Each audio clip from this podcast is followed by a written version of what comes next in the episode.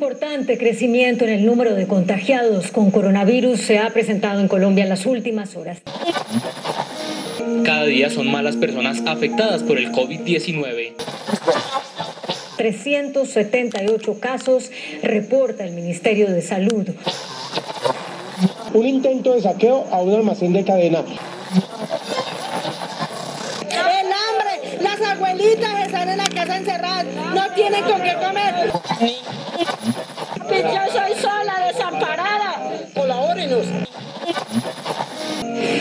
Aislamiento sería la única solución para prevenir la rápida propagación del virus.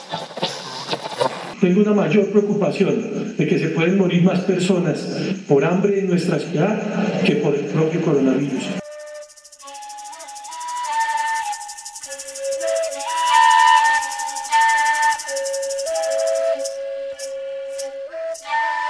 En algún momento en la sierra recogen todas las pestes, la recogen y la echaron en un calabazo.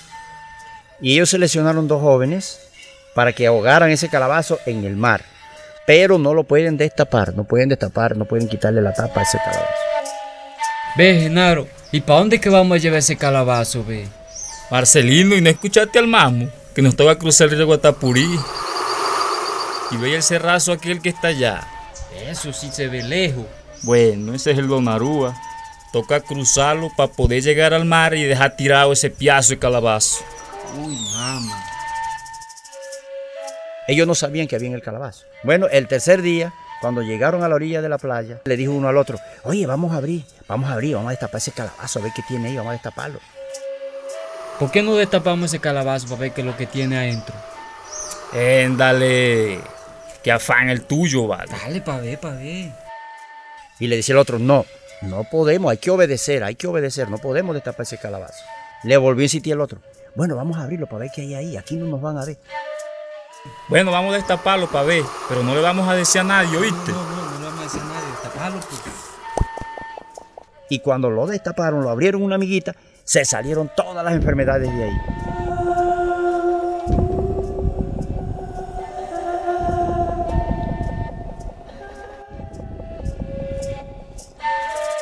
Entonces él logró taparlo, ahí quedó la esperanza de la humanidad, quedó, quedó ahí metida.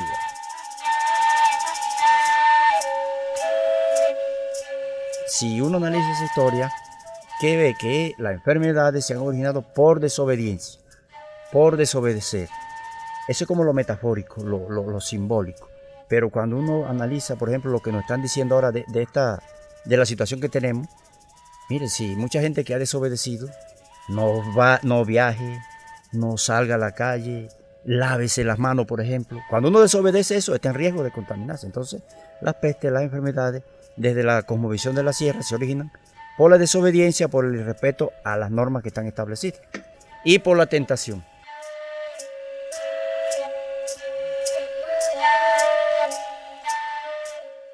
Depuración, recorte de la población mundial, mayores en exterminio, fragilidad humana, conspiración.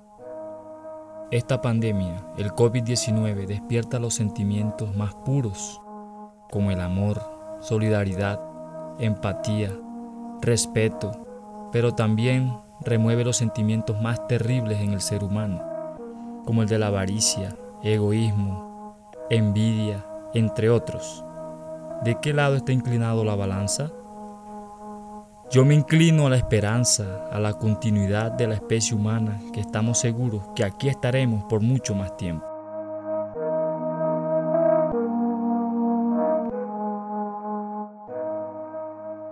En este episodio tenemos la oportunidad de escuchar algunas opiniones de mayores y docentes de nuestro pueblo cancuamo referente a la pandemia que estamos padeciendo a nivel mundial, como lo es la pandemia del COVID-19 o coronavirus. Pero primero nos van a hablar de las amenazas de otras enfermedades que hemos sufrido en nuestro territorio indígena. El mochilón de la sierra. Eh, mi nombre es Olman de Jesús Blanchar Maestre, soy cancuamo, yatanques. Y bueno, lo que yo recuerdo de la historia que me han contado los viejos es que en una época, hace bastante tiempo, pues Por allá alrededor del 1920 se presentó en, nuestra, en nuestro territorio un brote que diezmó bastante a la población y que se conoce como, como viruela o peste negra. Había una gente que estaban ubicados más o menos por acá, por la región que hoy es eh, Ucrania. Y ellos de ahí bajaron y se establecieron en un pueblo que queda de Chemisquemen abajo. Ese pueblo ellos lo llamaban Chicuaramena. Chicuaramena, eh, de ese pueblo todos sus habitantes casi fallecieron a causa de esa viruela nueva. Y una mujer que la llamaban la, la vino y trajo la noticia. Y ella propagó la viruela negra aquí en, en el pueblo de Atanque. Eh, todavía hay muchos relatos de los ancianos que nos dicen que, que aquí había un cajón de los muertos, que eso por ahí todavía en el año 1950 existía aquí en Atanque, y en ese cajón solamente llevaban a los muertos y lo volvían a regresar. Enterraban los muertos y volvían a traer el cajón. De las primeras enfermedades que, llegaron aquí a América, por ejemplo, la viruela y el sarampión.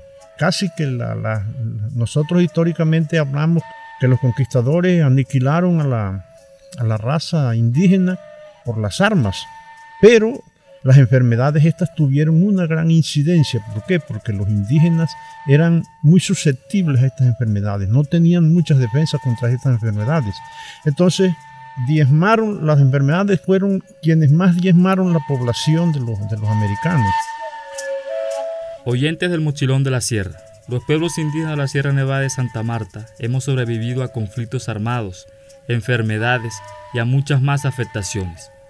Hoy somos un pueblo luchador y con esperanza de sobrellevar esta preocupante situación. Seguimos con los invitados a quienes les preguntamos por qué ellos creen que se dan estos fenómenos en la actualidad.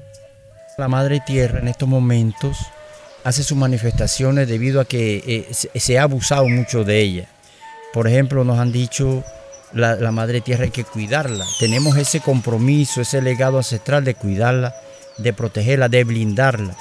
Eso quiere decir que usted puede aprovechar de ella, utilizar lo necesario, pero ya cuando eh, viene lo que es la minería, la construcción de grandes represas, el saqueo de los sitios sagrados y todas esas cosas, las quemas de las cancurúas, todas esas situaciones. Entonces, ¿qué pasa?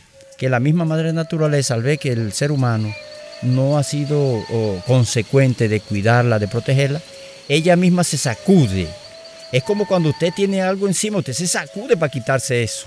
Entonces la madre naturaleza lo que ha hecho es sacudirse. Y mire, un, ser tan mínimo como un virus le ha dado un tate quieto a la humanidad. Y todos los poderosos del mundo con toda la tecnología están quietos. Y es un virus, miren.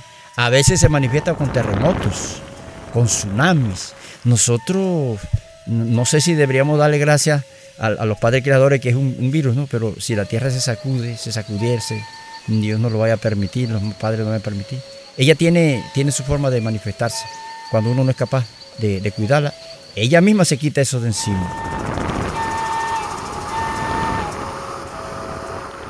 Bueno, a veces uno de pronto hasta empeña la palabra en decir que esto puede ser consecuencia de los desequilibrios a nivel ambiental que se vienen presentando en nuestro planeta. No nos puede parecer loca la idea de que de que estos organismos todo el tiempo han convivido con nosotros, han estado ahí en el ambiente, pero que de pronto a causa de todos estos trastornos que sufre la madre tierra, ellos se activan y entran fácilmente a un hospedero, en este caso la especie humana. Y no solamente eran enfermedades para los humanos, sino que se transmitieron también a, los animales. Por ejemplo, hay enfermedades que, que, le da solamente a los animales de pezuña hendida y otros que le da a, los animales de, que son mamíferos y así sucesivamente. Y seguimos en el podcast El mochilón de la sierra. ¿Qué impacto ha tenido el coronavirus en nuestro planeta? ¿Y qué recomendaciones debemos acatar para la prevención del mismo en nuestros hogares? Bueno, mi nombre es Juan Carlos Blanchar Maestre, soy docente de la institución educativa San Isidro Labrador. Este virus es mortal.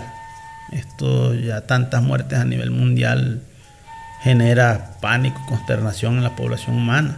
Nosotros aquí no estamos exentos, hay unas medidas y unas medidas sanitarias que debemos tenerlas presentes para evitar contaminarnos, para evitar traer eh, eh, esa enfermedad a nuestro territorio, como por ejemplo lavarnos las manos cada dos horas con suficiente agua y jabón.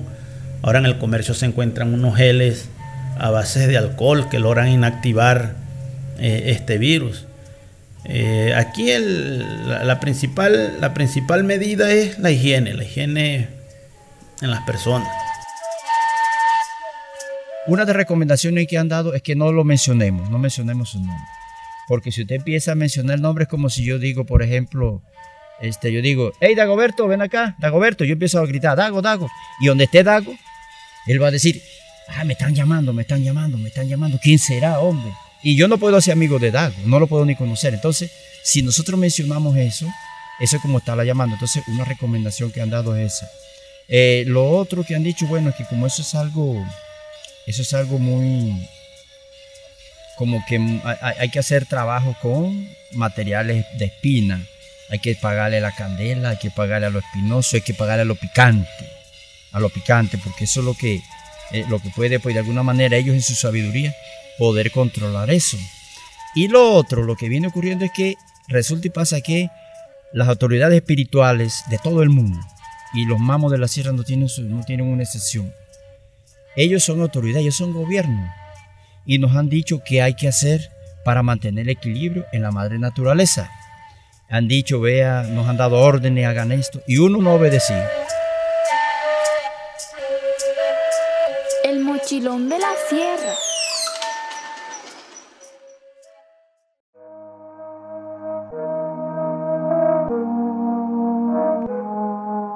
Vas a tener fiebre, mucha fiebre la fiebre más alta que te haya dado en tu vida. Vas a respirar cortico, como si te hubiesen puesto una tira de esparadrapo en la nariz y después le hubiesen hecho un huequito con un alfiler. Vas a tratar de llenar los pulmones. Vas a inhalar fuerte, pero vas a sentir que todavía te falta aire. Y eso te va a asustar. Vas a toser mucho, tanto que te vas a cansar hasta casi desmayarte vas a sentir como si hubieses corrido 10 kilómetros y eso va a ser cada segundo que estés aquí.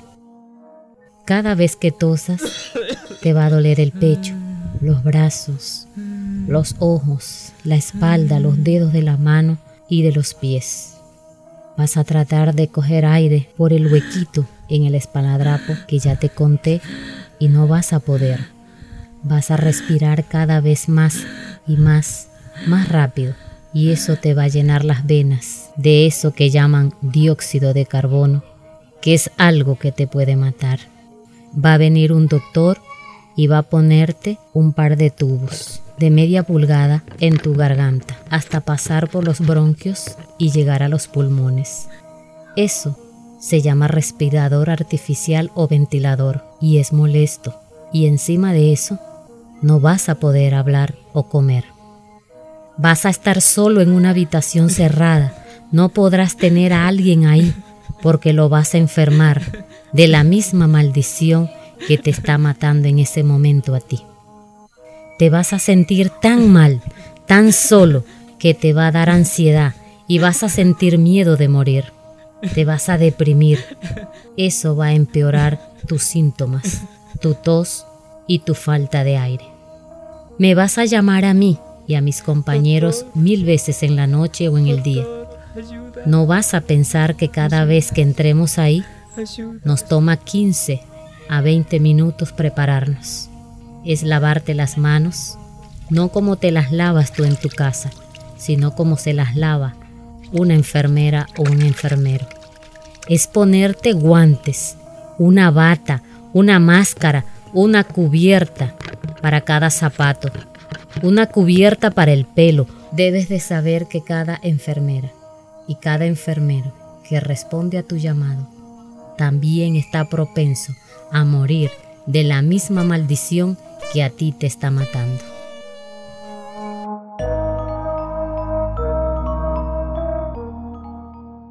Amigos, la invitación es a quedarte en casa con tus familiares y acatar las recomendaciones que nos indican nuestras autoridades. Numeral, quédate en el territorio.